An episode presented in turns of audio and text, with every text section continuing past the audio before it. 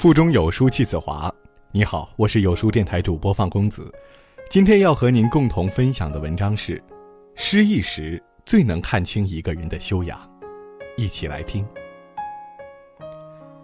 复旦大学女教授陈果说：“如果你在最失意的时候、最潦倒的时候、最无人能理解的时候，你还能保持一份豁达、一份涵养、一份风度，那才是真正见你修养的真功夫。”人生总是苦乐参半，看清一个人，不要看他得意时做了什么，而要看失意时做了什么。失意时，不迁怒他人。《论语别裁》一书中记载，鲁哀公曾问孔子：“你的学生中哪一个能真正继承你的学问？”孔子答：“只有颜回。”理由就是不迁怒。不二过，遇到不顺心之事，不迁怒他人，不把别人当不良情绪发泄的垃圾桶，不仅是一种高级的修养，其实更是一种高级的能力。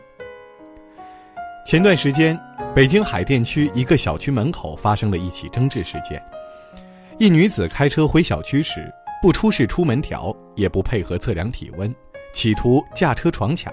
被阻拦后，还辱骂民警和社区防疫人员，甚至扬言要起诉民警。最后，这名女子因阻碍防疫被拘，在派出所回看录像后，她坦言是自己错了，对自己的行为也表示后悔。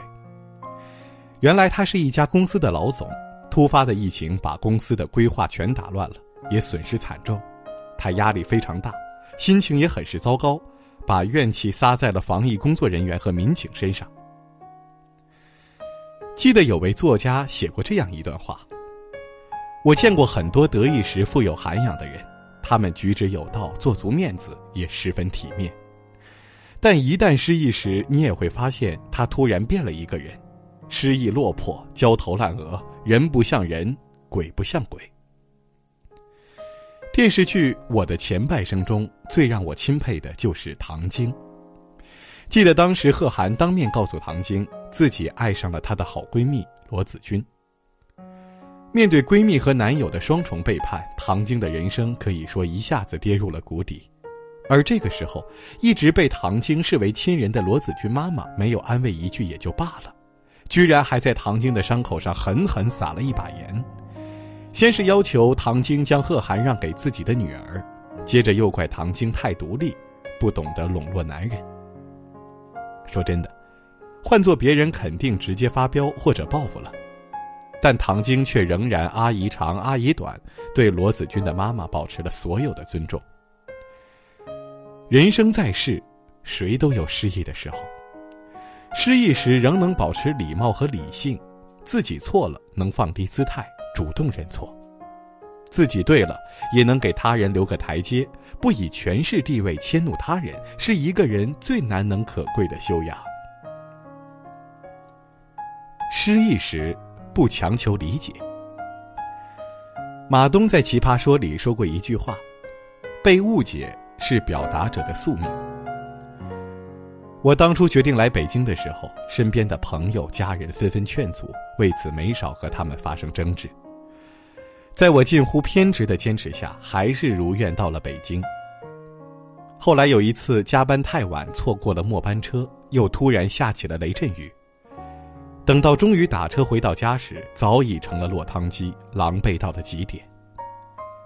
简单收拾后，我发了条动态，大致意思是：北漂的生活压力真的很大，但我还不想认输。很快，就有朋友在留言区问我。你到底什么时候回西安？我回复暂时还没打算。朋友接着留言：“那你要飘到什么时候？不觉得最后一无所有没有意义吗？回西安早就可以过上买房买车的生活了。”我告诉朋友，那样的生活并不是我的追求。谁知朋友却不依不饶：“那你追求什么？追求远方和诗？你这是文艺病，得治。”这个世界，没有真正的感同身受，有的不过是如人饮水，冷暖自知罢了。钱钟书在写《围城》时非常消极，妻子杨绛的知名度已经远高于他。当时钱钟书并不知道写这本书有什么意义，能给自己带来什么价值。有时候缺少灵感，心情就更加郁闷了。很多次，他都想找杨绛倾吐自己的苦恼，但一想到杨绛为了能让他安心创作，已经付出很多了，不能再将自己的烦恼加给身边的人，他就会硬生生的将到了嘴边的话又咽回去。每次和杨绛聊天时，他都尽量让自己保持一颗平常心，以免杨绛察觉到自己的失意。其实。生活从不曾亏待了谁，每个人都有自己的苦和难，能被理解是幸运，不理解才是人生的常态。失意时，能保持善良。去年，流浪汉约翰尼的故事刷爆了网络。约翰尼本是一名退伍老兵，却遭遇人生的滑铁卢，工作丢了。女朋友也提出了分手，更不幸的是，孤身来到这座城市，却丢了身份证，被迫成为了一个无家可归的流浪者。那天，衣衫褴褛、灰头灰脸的他在路边乞讨，一辆车突然停在马路中间，从车上下来一位女士。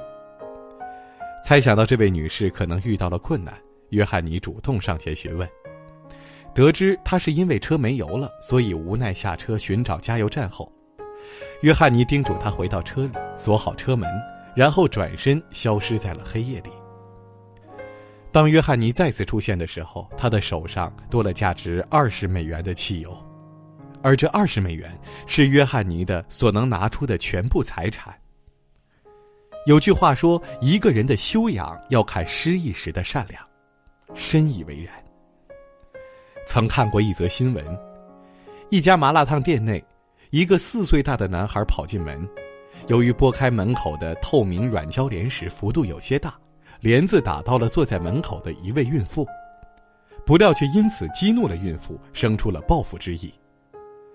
当孩子拿着碗筷高兴的蹦蹦跳跳返回时，孕妇突然伸出脚把孩子绊倒，孩子重重的摔了出去。